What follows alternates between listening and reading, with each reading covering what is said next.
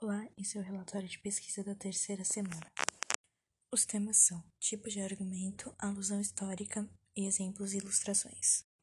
A alusão histórica é a referência de processos e fatos históricos que integram o repertório sociocultural exigido na avaliação das redações dissertativas argumentativas. É a capacidade de mobilizar os conhecimentos históricos aprendidos em toda a trajetória para problematizar argumentar e reforçar a tese e um tópico frasal da redação. É necessário ter cautela ao utilizar a alusão histórica, especialmente nos casos em que não se tem certeza sobre o fato histórico a ser utilizado. Ainda que a alusão histórica não se trata de uma opinião ou interpretação de um fato histórico, mas sim de uma versão oficial dos fatos, ainda que a gente viva em um momento ideológico em que se questiona muita coisa, em que verdades históricas se tornam não verdades, temos que tomar cuidado. Um dos exemplos que podemos dar de alusão histórica é a ditadura militar no Brasil. A ditadura militar no Brasil foi instaurada por meio do golpe militar em 1964. Seu objetivo era impedir as progressivas organizações populares do governo do então presidente João Goulart, acusado de comunismo. Esse período durou 21 anos e foi marcado pela censura à imprensa, restrição do direito à expressão e à manifestação, além da perseguição, morte e tortura aos que se opunham ao regime.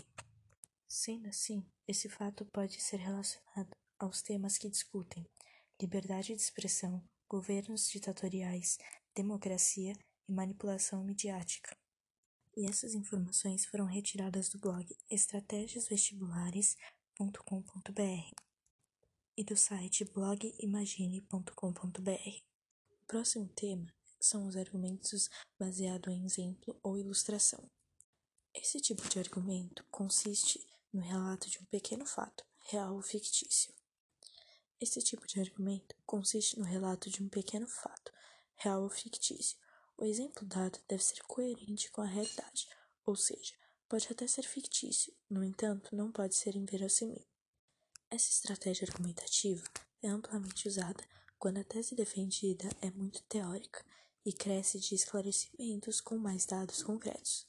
Assim, ilustram-se uma situação, um problema, um assunto ou usam-se exemplos pertinentes à ideia exposta. Exemplo: machismo e misoginia são promovidos pela própria sociedade. Meninas são ensinadas a aceitar a submissão ao posicionamento masculino, ainda que estejam inclusas agressões e violência, do abuso psicológico ao sexual. Os meninos, por sua vez, têm, que, têm seu caráter construído à medida que absorvem valores patriarcais e abusivos, os quais serão refletidos em suas condutas ulteriores.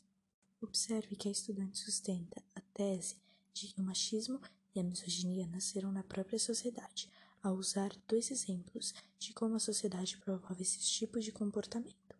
Uma ilustração para as meninas e outra para os meninos. Enfim, essas duas ilustrações são pertinentes e coerentes à tese defendida ao longo do texto da estudante. Na argumentação, por exemplo, formulamos um princípio geral a partir de casos peculiares ou a probabilidade de repetição de casos idênticos. O caso particular serve então para comprovar uma tese.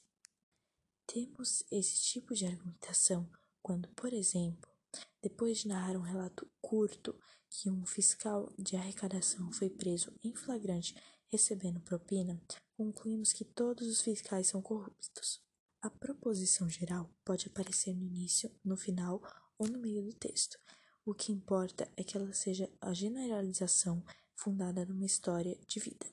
O caso concreto deve ser narrado em poucas palavras, para que a dissertação argumentativa não perca suas características e não se compare a uma narração. Constitui defeito argumentativo dar a afirmação geral ao alcance que o caso particular não permite. Por exemplo, não se pode dizer a partir de um único caso de corrupção no serviço público que todos os funcionários são corruptos. As generalizações indevidas, as afirmações gerais que nada têm a ver com os casos particulares relatados ou que são contrárias aos fatos narrados, destroem a argumentação baseada em fatos singulares.